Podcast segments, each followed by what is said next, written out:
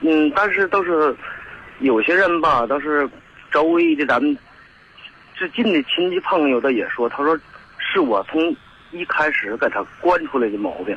现在是我就是现在我就是挺疼的。嗯，现在就甭说这个了，就说你是不是惯出来的毛病？现在就说您告诉我，您自己的底线在哪儿？他要就这样，就这样没事儿，他又一生气，他又自己没法排泄，他就索性我就躲开了，人我消失了，我自己去安静安静。隔一段时间有一次，隔一段时间有一次。那作为你来讲，你你最后的底线是什么？就找到他，请回来接着过；找到他，请回来接着过，是这样吗？嗯，是这样，是是这样，但是是这样，我都是吧，好像是我心里要变了，但是我我不再，他如果再走的话喽，我都不再会那啥了，我是这么个想法，但是呢，我纠结在我孩子身上了。你说我这事老人的纠结在这儿，究竟是这事儿不用不用，这事儿不用在孩子这儿纠结，孩子已经大了。包括你爱人本身，在孩子小的时候，七八岁的时候那一次之后，事实上在这么多年当中，他也没再采取这种办法。他基本上也完成了他作为母亲对于孩子的这个教育，对于孩子的陪伴。但是在孩子大了之后，他自己内心当中始终这是缺憾。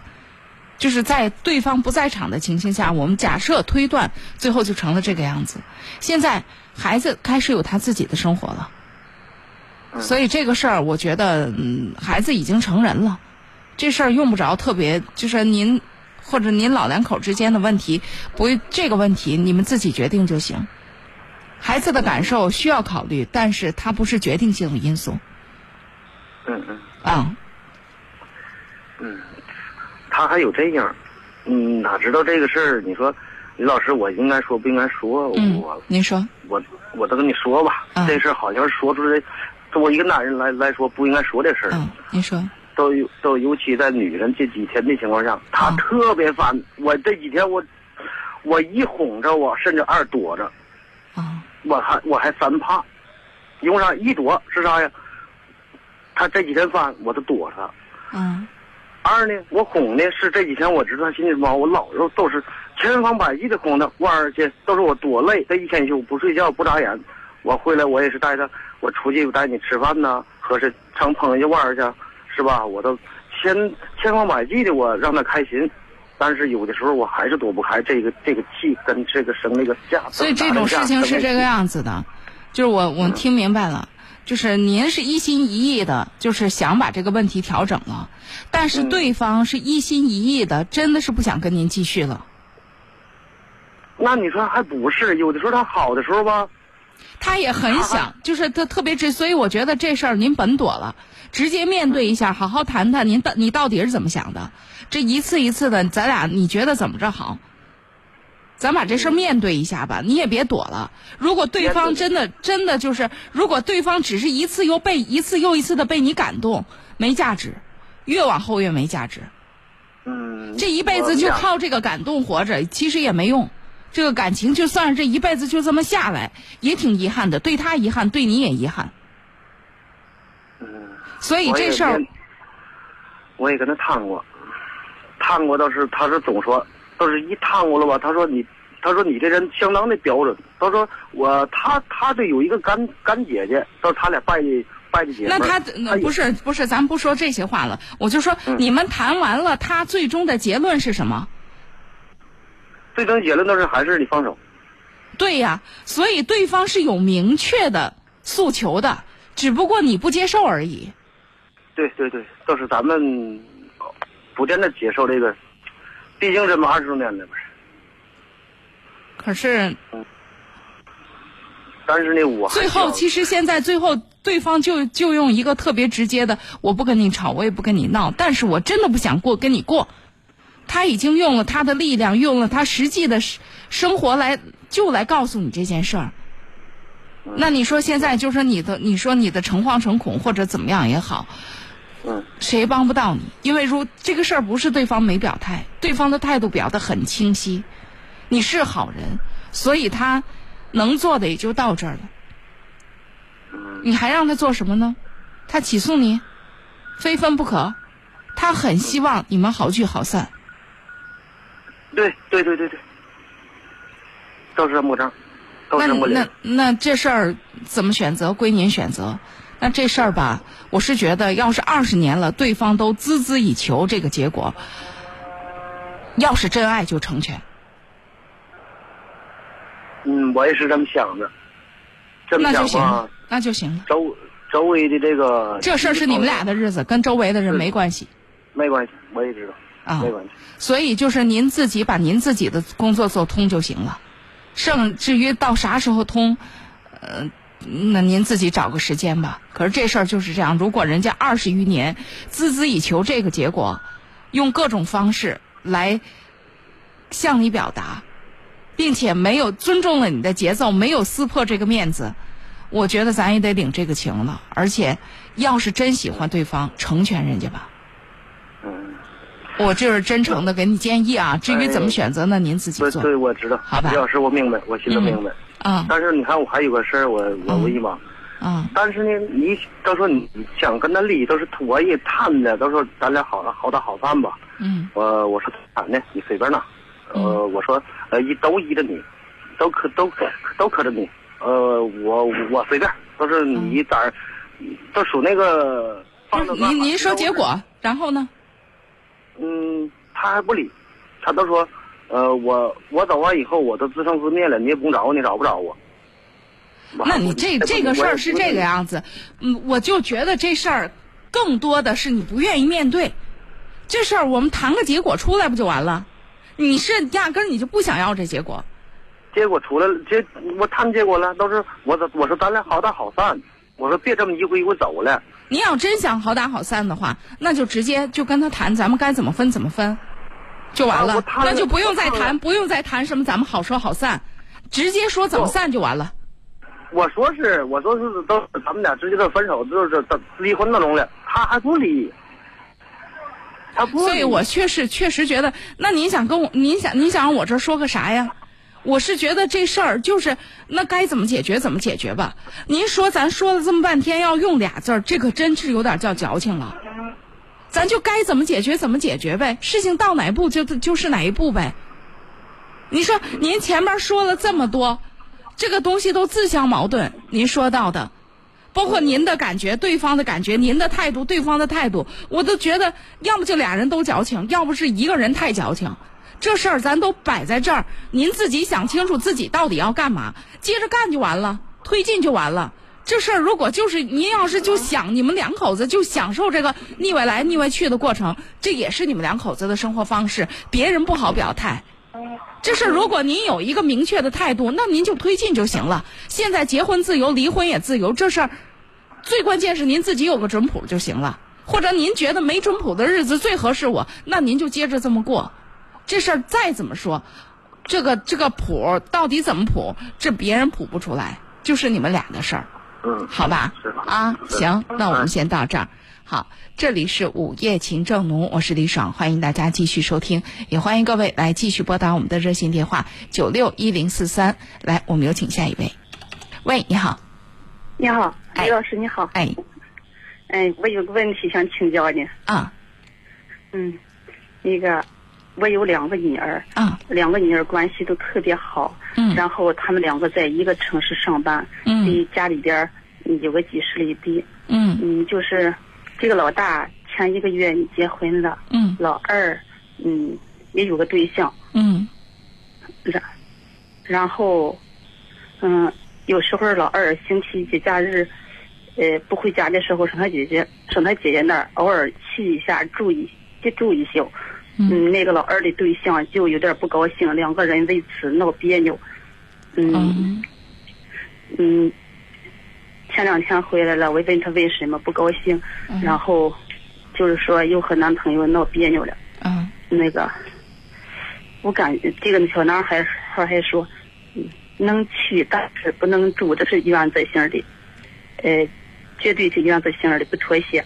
这个我们家二姑娘就觉得受控制的，觉得我又没做错，你这是不信任我，反正两个人为此就那这个男孩子说能去不能住的原因是什么呀？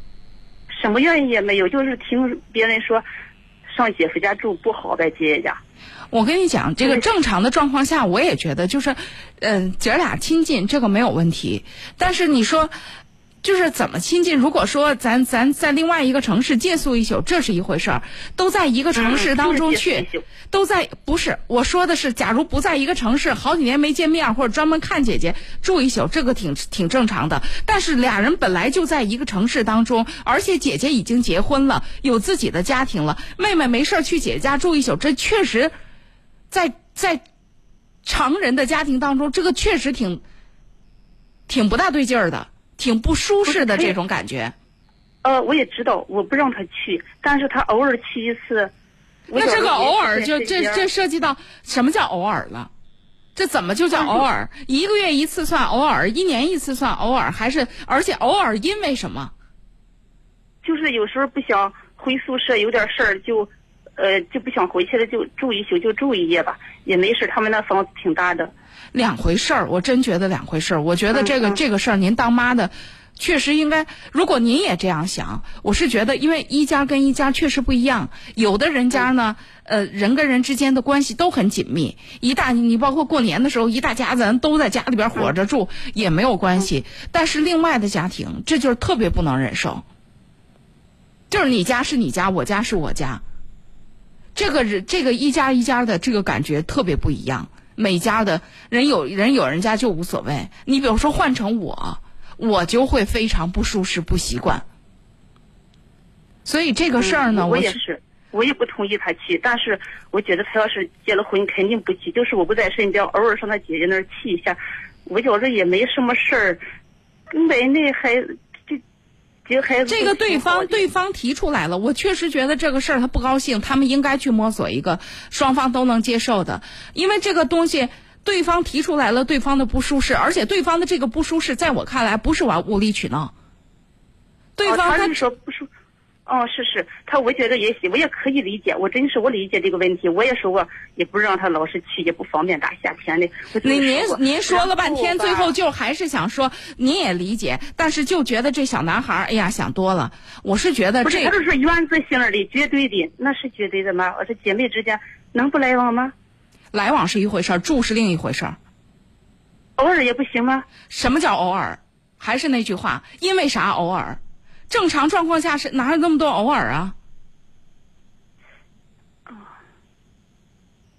对吧所以你们，我确实觉得，因为你们我确实觉有时候就住一宿。我对呀、对呀，所以这就是这事儿，就是你们家的这种，就包括姐妹之间的这种关系，确实都没事儿。哦哦哦但是现在有姐夫了，不是，就是我们家，我像这么大岁数了，我妹妹要来了要晚了，就说，呃，今天就别走了，要是有的。所以呀、这就是你们家的这个状况。对，你们家确实没事儿，你爱人也没事儿，你妹夫也哦没事儿。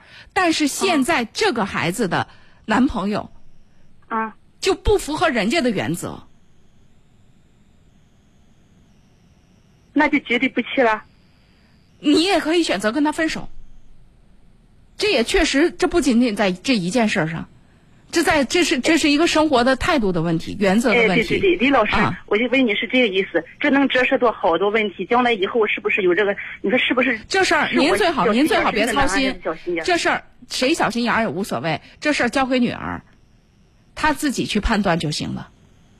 她的不舒适，现在她已经特清晰的感觉到了。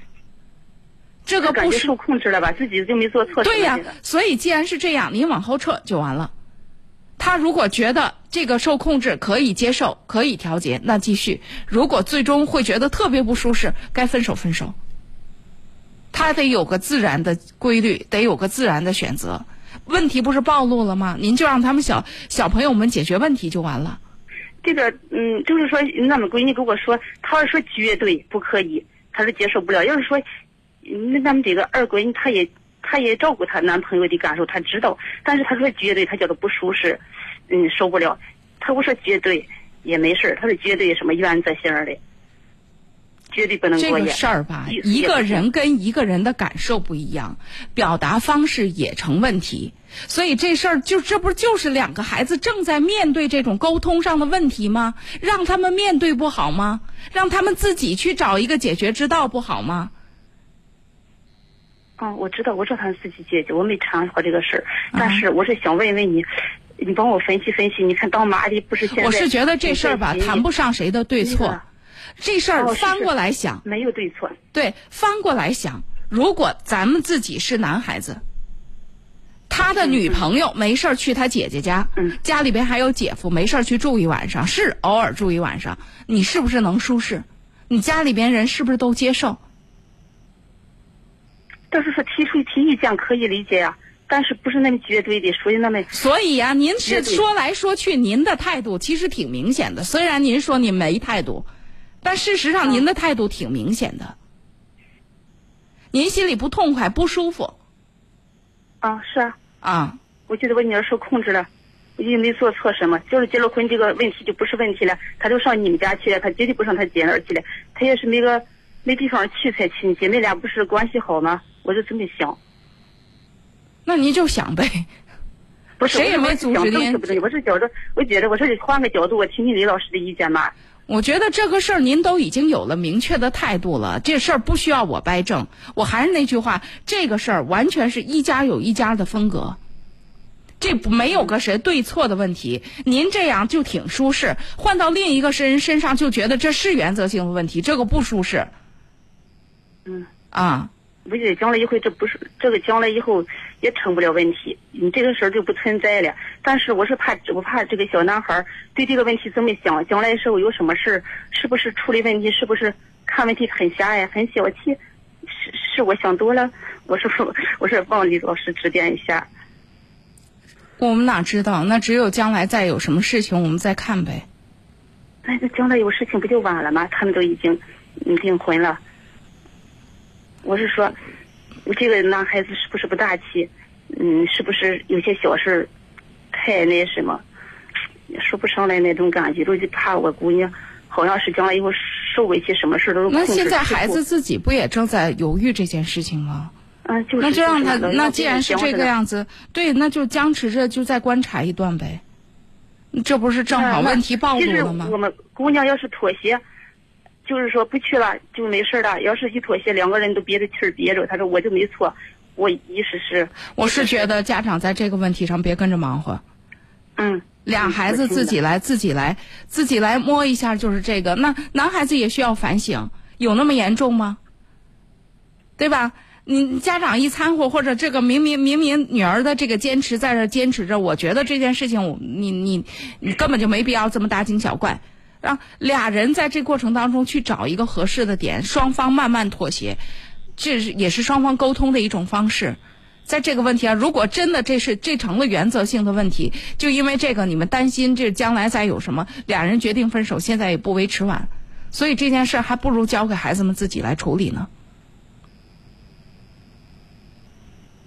哦，其实这个这个老大，这个嗯嗯，这个女婿吧，就是一开始他那房子挺大的，也光是想的太少了。这事儿吧，不是跟房子大不大嗯真的没关系。不是，他说那个、啊让老二那那个也这么大的房子过来住来或者吃饭，两个人一坐就多，也没事儿。其实那孩子也挺好的，我看着哎也没事儿，确实，呃，那是想多了，那个老二想多了，我也特别理解。但是从从感情上，就觉着对方不信任，对人好像是他太不自信，对我们丫头都是个侮辱，对人家反正是感觉挺不好的。是啊，所以这不是问题出现了吗？那就是解决问题呗，能解决到啥样就解决啥样呗。现在的问题是，您给我出的这个难题就是，通过这件事情，我们能不能得出一个结论，就这男孩子行还是不行？线索太少，得不出这结论，长个心眼儿，多观察观察，这不还有时间吗？我能说的也就是这个，嗯。好吧？嗯嗯，嗯行，那我们就到这儿哎。好嘞，谢谢李老师啊嗯，好，欢迎大家继续收听吧。我们来有请下一位。喂，你好，哎，你好，哎，请讲。嗯，我我的孩子妈，他不会好好过日子，又不又不让我，就是说教导孩子、惯着孩子的思想，老是反对我。没懂什么还还，哎呦，咱们这电话咋回事儿啊？哎，您您是不是开着啥呢？您直接对听筒说，别别用耳机啥的没用耳机，啊。那怎么这么大回音儿啊？我这是扩音器，我手机扩音器。您别用那个东西，您把那都关上，您直接用直接用啊，对啊，哎，好的，嗯，您说什么？因为您拿着它，我听不清啊啊，现在听清了吗？啊！现在听清了，您讲我就是说，我就各种原因，我什么也没追究他。呃，事后以后是吧？这我的事情还是解决不了。他爸他妈，哎呀，怎么说啊？你们遇到啥事情了？我我就是什么？我就是，我就是说，嗯 你看我不小了是吧？嗯这不多年了。嗯我就是说，我的想法，哎，我我本身是发微信，我说给你发呢，我不没叫别人教给我呢。嗯。我的事情我不想再叫别人知道。哦，那这样您您这个您这个您发微博吧，微博私信吧，因为发微信我们这个是公共账号，我们节目在的时候才能打开，节目之外看不见，所以还是问题。那什么？您发微博有。有有时间我能去你们台上能。嗯您您您您别，我没时。间。不太好找到我们，因为我们都正常的，就是也不都不是正常班儿，下午班儿、晚上班儿，我们也平常的休息。台长找我们都得预约，所以您您别，因为我们这真的是啊，这个预约怎么预约啊？不是我们没有这个嗯这项业务，您还是别预约了，要不您写信，写信可以，好吧？啊，那我给您说一下我们的通信地址：石家庄裕华东路六十三号。河北电台新闻频道，您写“午夜情正浓”，李爽书、陈露收都可以，好吧？零五零零幺二，这是我们的邮编。呃，至于具体的，您说咱见个面，因为我们现在的这个呃整个新闻中心的这个整个的这个办公环境啊，确实，嗯、没办法来接待我们收音机前的这个听众朋友，因为我们每个人进来，我们这个新闻中心有非常完整的安保系统，都进不来。有一每一个嘉宾来都有非常繁复的手续，所以呢，这个是一件不可能的事情。所以咱们还是，嗯嗯，要不通过这个私信的方式，好吧，在。呃，这个新浪微博当中，您找到 DJ 李爽或者是一零四三午夜情正浓，您发个私信过来，要不您用最传统，您写封信，我也会收得到，也会看得到，好吧？再说一遍地址：石家庄裕华东路六十三号，河北电台新闻广播，呃，午夜情正浓收就可以了，邮政编码零五零零幺二。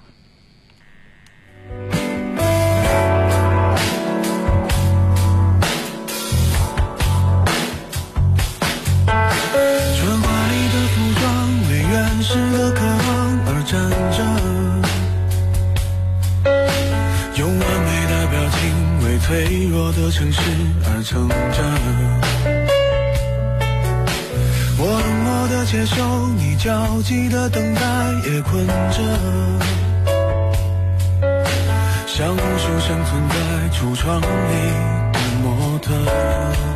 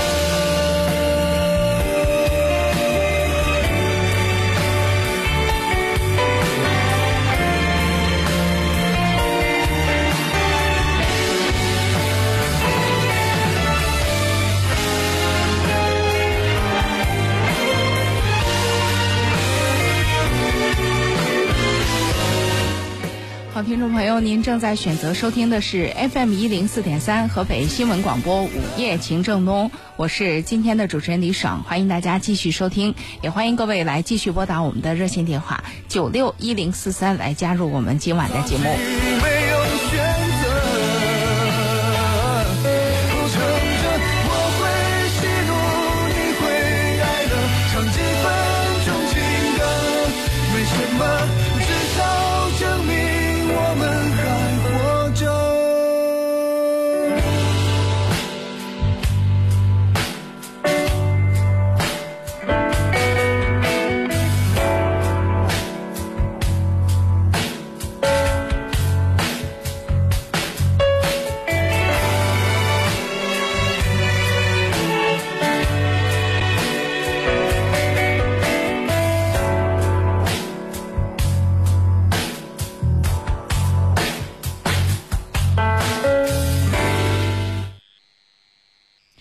听众朋友，这里是 FM 一零四点三河北新闻广播，欢迎你继续收听午夜情正浓，我是李爽，也欢迎各位继续来拨打我们的热线电话了，九六一零四三。星河中流淌着真实的情感，夜色里情绪也有了颜色。午夜时分，那些感情的心事，细细密密，那些真诚的、坦率的交流，总有一句说到你心里。夜已深，情正浓。每晚二十三点，河北新闻广播午夜情正浓，欢迎继续收听。好，欢迎听众朋友继续回到我们节目当中来。嗯，我看到今天有一位听众朋友发来的这个私信哈，我觉得一定要在今天来为他读出来，因为其实我们能够帮到他的很少，但是我觉得至少让一份感情顺畅的表达是我们应该做的。爱迪明竹林听雨的这位听友说。李莎你好，我是一个四十岁的女人了，有懂事的女儿，有疼我的老公，生活虽不是大富大贵，但也过得有滋有味。可是这么多年，一直有一件事儿让我难以放下，那就是对父亲的思念。我是从小呃跟继母长大的孩子，一直以来都想着怎么跟继母搞好的关系，在这过程当中就忽略了爸爸。参加工作以后，挣钱就给继母买衣服，从里到外全是我买。我觉得跟继母搞好关系，爸爸就能够安心工作，不再为我们操操心了。所以一直以来就把全部的心思都放在妈妈身上，从没有顾及过爸爸的感受。可是，在二零零三年，父亲忽然就因病去世了。在整理父亲的遗物的时候，妈妈拿着一件黑色的夹克上衣，说：“老爸就穿一次，都一直没舍得穿，就收起来了。那件衣服是我为爸爸买的唯一的一件衣服，没有想到爸爸会那么在乎，我瞬间就崩溃了。爸爸为我们操劳了一辈子，而我没有孝顺他老人家。”如果你今天晚上在听着我们的节目，当我读的时候，我相信你肯定就是又是泪如雨下了。嗯，我要说句公道话，我觉得你非常爱你爸爸，而且我觉得你爸爸知道，因为你这么努力的在跟继母示好，并且协调好自己跟继母的这个关系的过程当中，我相信爸爸一定明白。他的女儿，所有所有这一切的努力，都是因为爱他。只是我们其实，呃，挺习惯于用这样的一种表达方式，就是我为你好，那就我就为你做，我就做那些呃可能你最在乎的事儿，呃，然后呢，我做好了，那你就能够感受得到我为你好了。而我们很难通过语言来直接表达“我爱你，我喜欢你”。这个对于我们来讲，我觉得确实是一个需要努力的功课，包括我自己。可能我们对下一代都会好很多。为什么？因为从我们自己内心当中特别直接的感受到，我们跟上一代沟通的时候缺乏这个，并且因为缺乏这个而造成了我们生活当中的一些遗憾。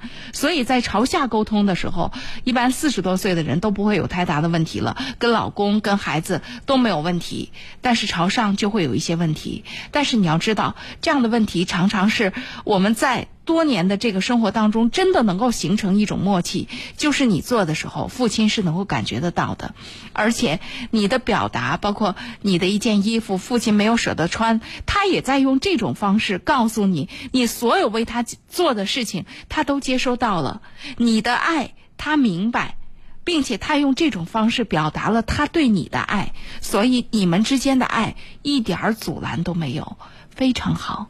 所以今天趁着。呃，父亲节还没有结束的时候，我特别把你这一段私信读出来。我相信，它代表了你自己内心当中特别想吐露的心声。我也希望，这个感情就算是一次诚挚的表达，表达出来之后可能会舒畅一点。以后，我希望我们在你内心当中真正的表达，表达的渠道、表达的方式可以更多一些。即便父亲不在了，我相信，表达。总还是有可能有机会，并且他一定就是，如果他在，他也一定希望我们自己可以通过这样的表达，能够让自己更顺畅。你说呢？好，我们来有请下一位。喂，你好。哎，你好，李一双是吧？哎，对，请讲。哎，我想，我想有个问题，现在挺困惑我的。啊。我就是说一下，我家儿子他今年十二岁了。啊！我发现他最近早恋了，我就是不知道怎么解决这个事儿。十二岁的小男孩啊？对，马上就要升六年级了。上上几年级了？马上就要升六年级了。马上要上六年级了。对。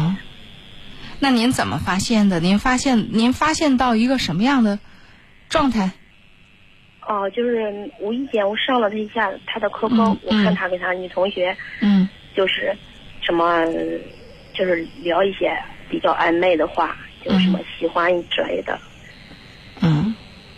啊。呃，算是。也也也也也不太爱学习了，原来学习成绩还可以。嗯。算是小朋友，我觉得这事儿吧，第一不用大惊小怪，先静静观一下。嗯，反正我跟他谈了谈，我就说你你现在吧，就是以学业为主。你看你谈早了吧？我是觉得，这不就叫大惊小怪吗？我们先，你又又没有出差出多大的圈儿，咱们先静观一下，你就不管他，没准一个月之后都该怎么着怎么着，俩人也没事儿了呢。嗯，反正我反正我知道他。您是就是那种就是对，就一点眼睛里不揉沙子。就是是就是不是就是不是，人生当中有很多个状态，介于是和不是之间。你说这事儿吧，我都觉得对于一个六年级的小男生没那么明确。就是对这个女孩有好感。现在社交手段、社交网络都挺丰富的，人家有好感，小孩们又没有什么，就表达了。这这本来是个，就是这么个事儿，咱现在就给他做实了。哦，你说这小小孩们之间，嗯就是，我觉得我我现在回想您这么一说，就是我在上四五年级的时候，我也有特别喜欢的男生，但是就是哦特就是特别喜欢而已，很快也就过去了。下一次要运动会上有一男生特帅，跑步摔了一跤，我立刻又改会改成喜欢他。这个年龄不就是这样吗？哦，我是觉得您有点大惊小怪了。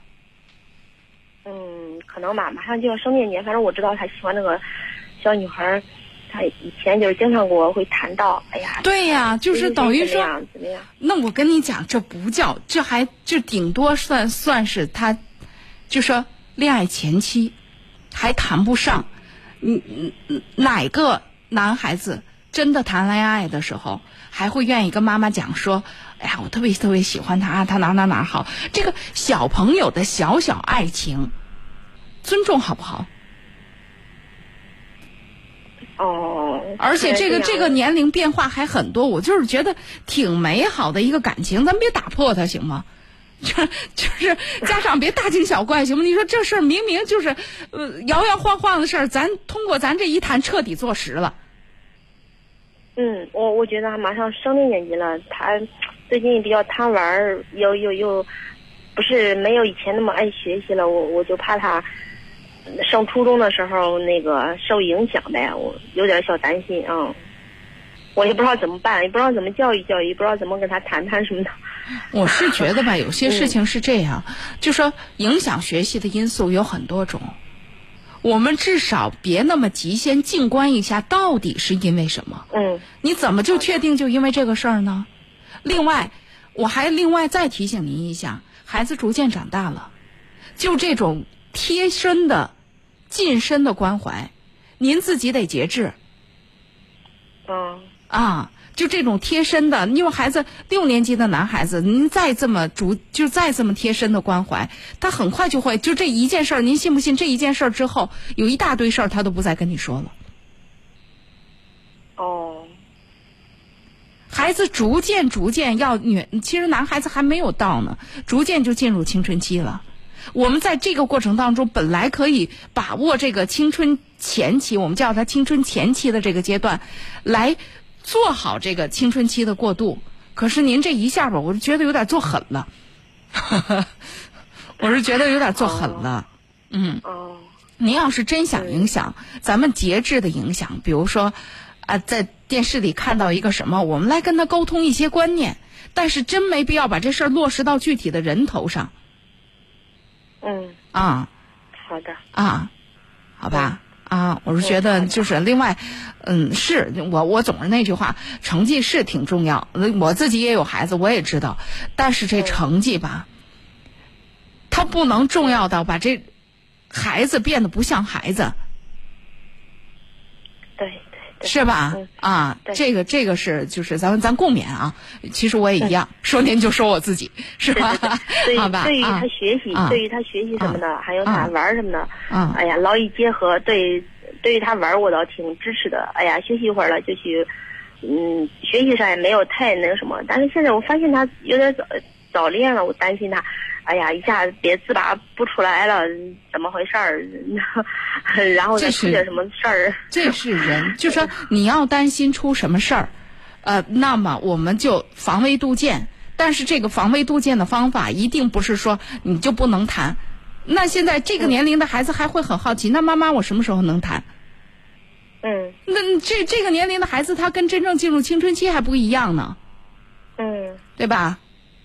好的，啊，所以这个那我那啊，那我听你的。好吧 啊，好，谢谢啊谢谢李爽老师再会啊。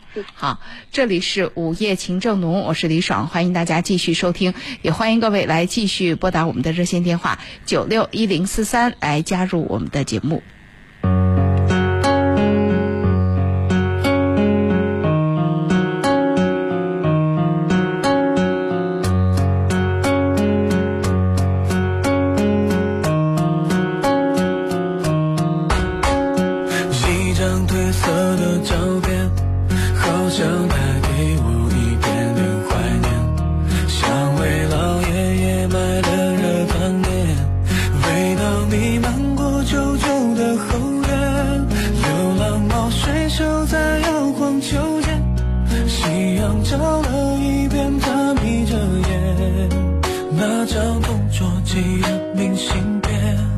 安静地躺在课桌的里面。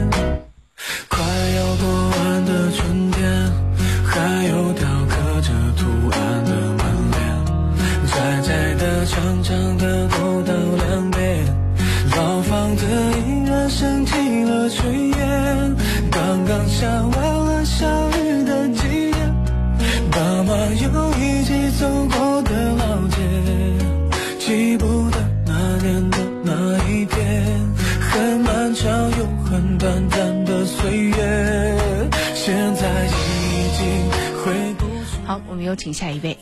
喂，你好，哎，你好，李爽老哎师吧？啊，您讲，啊，那个，那个，我打搅你两声，啊。就是我吧，现在吧特别焦虑这段时间，不知道为什么，嗯。就是这个，比如说干工作吧，干一段时间就不想去了，嗯。呃干工作完了以后吧，嗯。呃做生意也也不踏实，完了以后在在那个政府部门工作也也不踏实，现在就是接近那个四十的年龄了吧，七八年属马的，嗯。完了以后呢，呃，就是嗯好多朋友提出什么。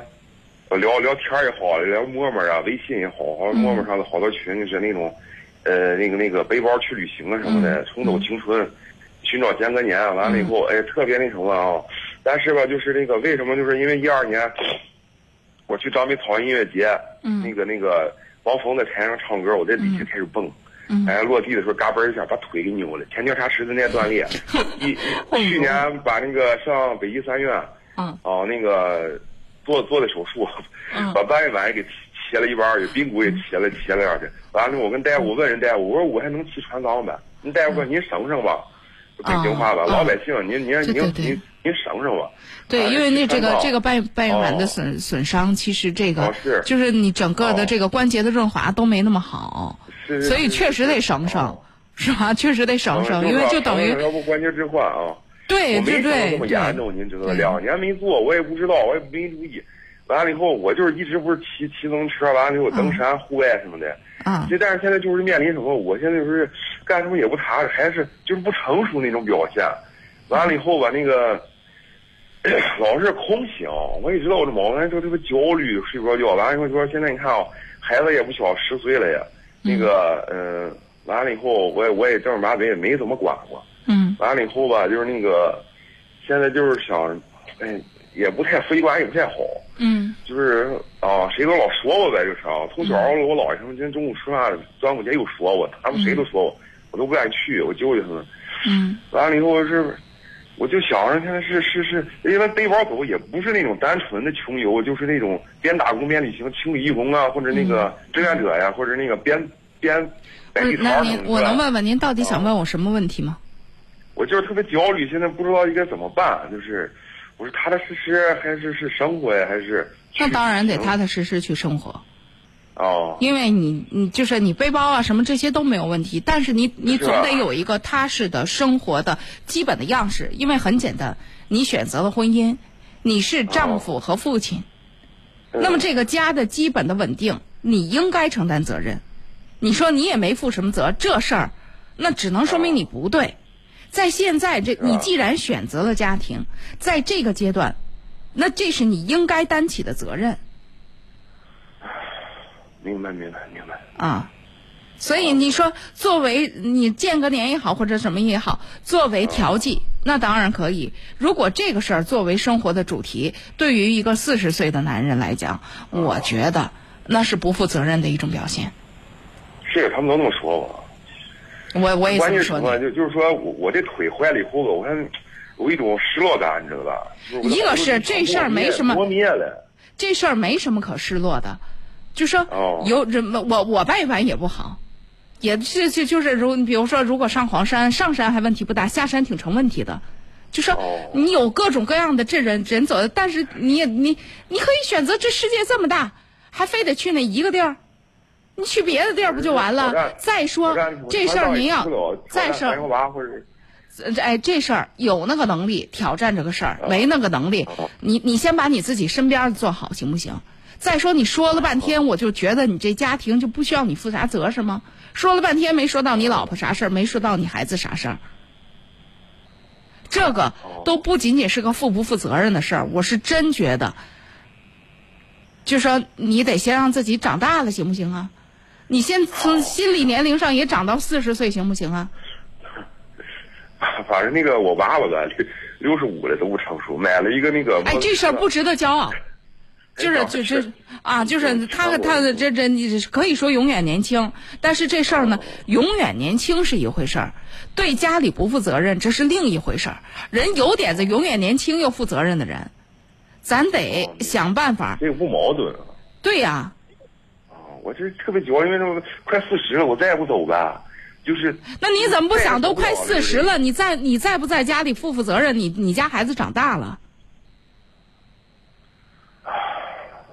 哦，是。好吧？要不感觉这段时间特别焦虑，活得特别累。那你应该焦虑应该应该应该十几次眠，应该焦虑。哦只是换个问题想想，不是想个再不走就就就走不了了，你走也走不了了。你现在已经不适合这么走那么走了，你再走也需要挑挑拣拣着走了。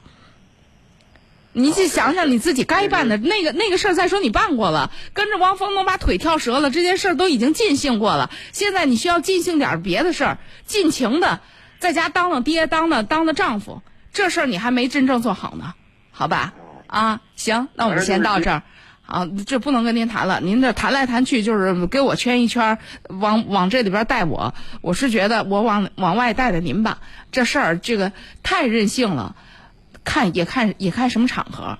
这个我是我是觉得这个想想行，嗯，如果咱有那个任性的条件，嗯，比方说你是，我我这样讲开个玩笑，你是李嘉诚家还得是老二，专门负责他们家基金怎么花，那你爱这这我还觉得你搞不好还能弄得挺有创意。老大你都不合适，这家里边的产业真真的怎么怎么怎么处理怎么发展，你也得动脑筋，你也得负责任，是吧？啊，我这开个玩笑啊，我跟李嘉诚没仇，好吧？欢迎大家继续收听，也欢迎各位继续来拨打我们的热线电话九六一零四三来加入我们今晚的节目。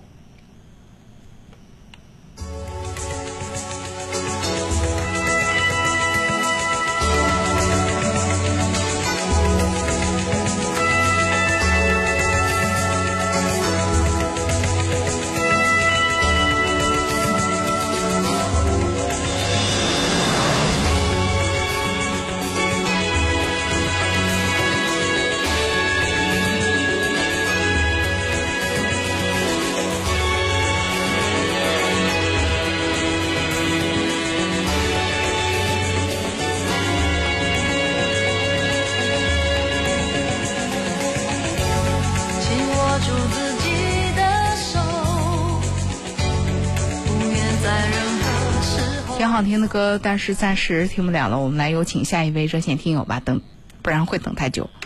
喂，你好，哎，你好，李爽。哎，请讲啊。啊，那个我就是想听刚才那个唐山那个哥们儿嗯说那么他那个事儿吧，我想就是给他一点建议也好，嗯或者说发表一下我的看法也好。啊，您说，我我我我就是跟他吧，我俩有点共同的地方。他是开大车，我也开大车，哦同时在这边都是属于这这种比较辛苦的。哦我回家呢，我媳妇儿可能跟他媳妇儿，我我我媳妇儿可能岁数小点儿，嗯我我没他岁数大。嗯但是我觉得，就从这个角度上，我我在我的这个角度上吧，我想跟他说一下，我就说啥呢？可能他媳妇儿吧，可能就是出于哪方面给他的一个男人嘛，对吧？给他点台阶下，人不愿意跟你说，我不想跟你过了，就不愿意掰扯掰扯那个太太太让他下不来台呗。对对，我我感觉是那种啊，你看都已经走两回了，就给给你一个台阶下，可能那时候啊他们俩都碍于那个，就是头一回走的时候，可能觉得吧孩子岁数小，嗯，都想给一个孩子一个完整的家，对，就不想把这事儿说说穿了，也不说白了就是为了孩子勉强先过着呗，对吧？嗯。完了，可能就是呃时间长了，这个人吧，一直生活在压抑当中，可能他内心吧，他老本身他对他没什么感觉，但是他呢，就老在这种压抑的环境是，就是人家就不愿意再跟他过了，就不想这么还还不想把觉得他对他挺好，还不想对太伤害他，我感觉是这样。所以我才说嘛，说你要要是真的，就是我我我听的基本上也是您这意思，所以我才说嘛啊，你要真真真珍惜人家，那就不如成对全。干脆你就、啊你就放不如手呗，成全他你、啊对你不如你就放手，对他也好，对你也是一种解脱，你也不用太累。啊本身开车这个行业吧，嗯就特别特别辛苦，就我是特别深有体会。你看是我们好像说挣的好像挺多，实际是我跟你说说不好听的话，天天都是脑袋脑袋提着裤腰带上，天天就卖卖那个自己的命，就是挣那两毛钱养家糊口。你说嗯哪一天就是说说不好听的话，你就是自己一一眨眼睛一过去，可能就是这这这明天就起不来了，或者是怎么着？这我这开车这么多年车，我就见那种事儿太多了。嗯所以说我劝这哥们儿吧，想开点儿，嗯离就离了吧，对吧？孩子也大了，现在你自己也也是中年人了，对吧？嗯你再找一个，可能现在你找一个自己喜欢自己的，或者是跟自己对劲儿的就行了呗，以后过下半辈子就可以了，不要那么太纠结。好嘞，人活着就是高兴就完了。好嘞，我我觉我觉得是这样，反正嗯，也谢谢您啊！我觉得又一个人说，可能从一个更直接的角度，可以让他想的更明白一点，好吧？对对对，啊，再会我啊！毕竟是旁观者嘛，我觉得我的分析的，反正按我自己的角度吧，我我觉得还是有一定道理的。反正我就劝那哥们儿吧，嗯趁早就是哎，你俩都都不用再太纠结了，嗯，啊，完了就是。干脆就各让一步就完了，完了人家可能有本身可能人家有更好的选择，可能不愿意让你太太受伤害。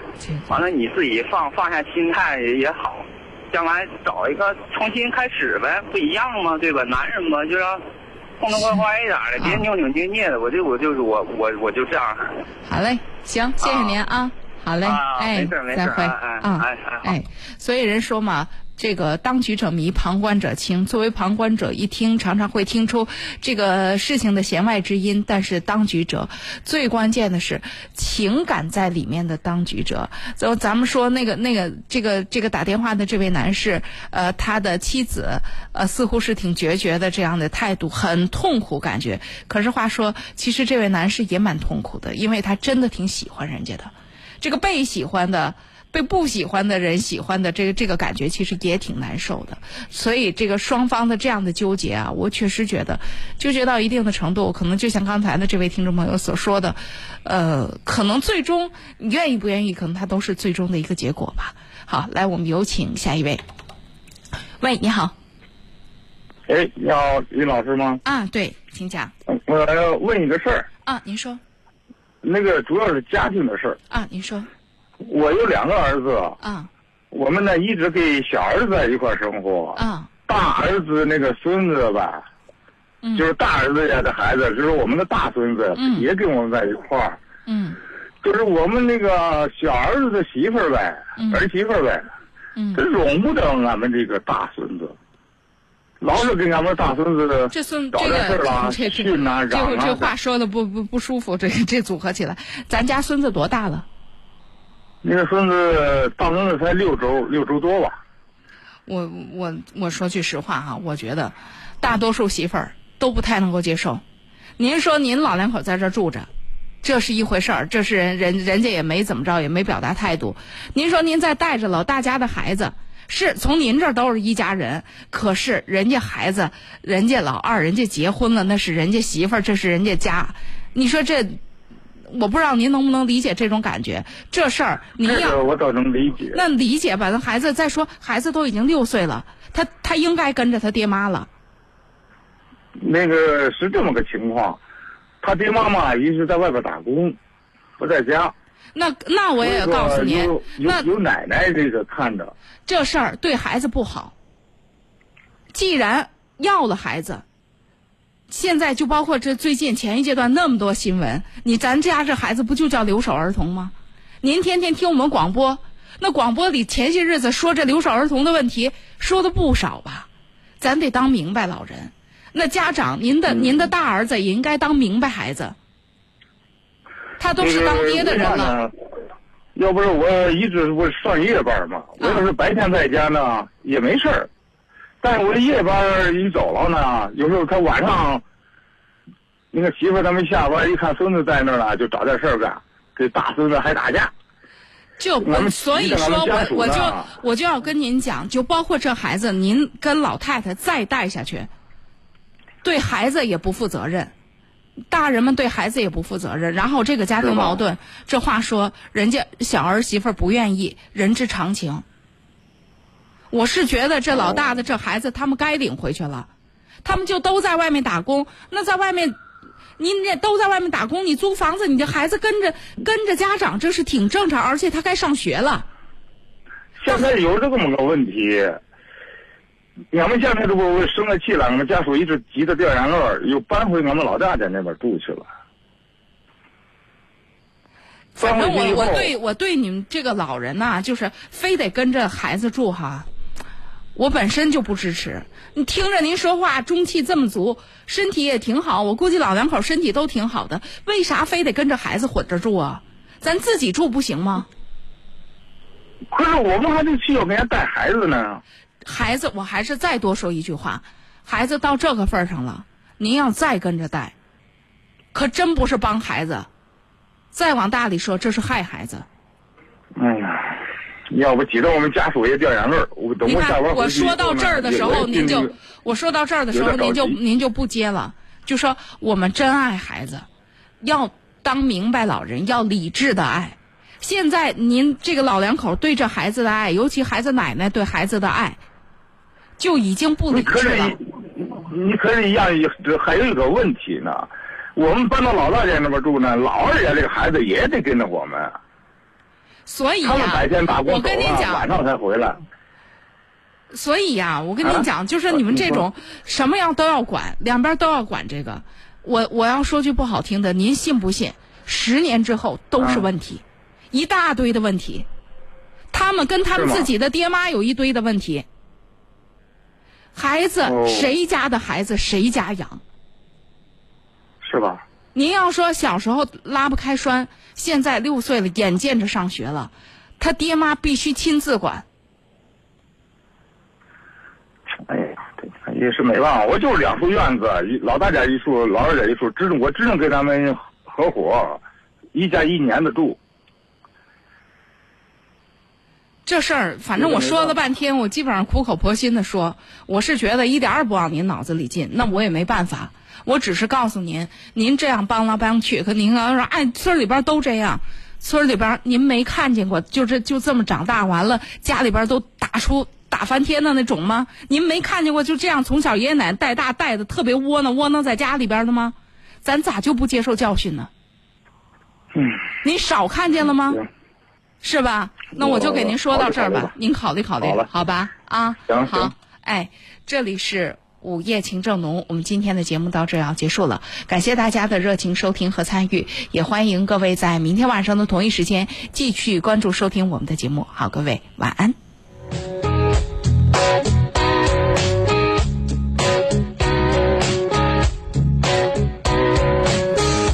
再过一下天空就要变成红色。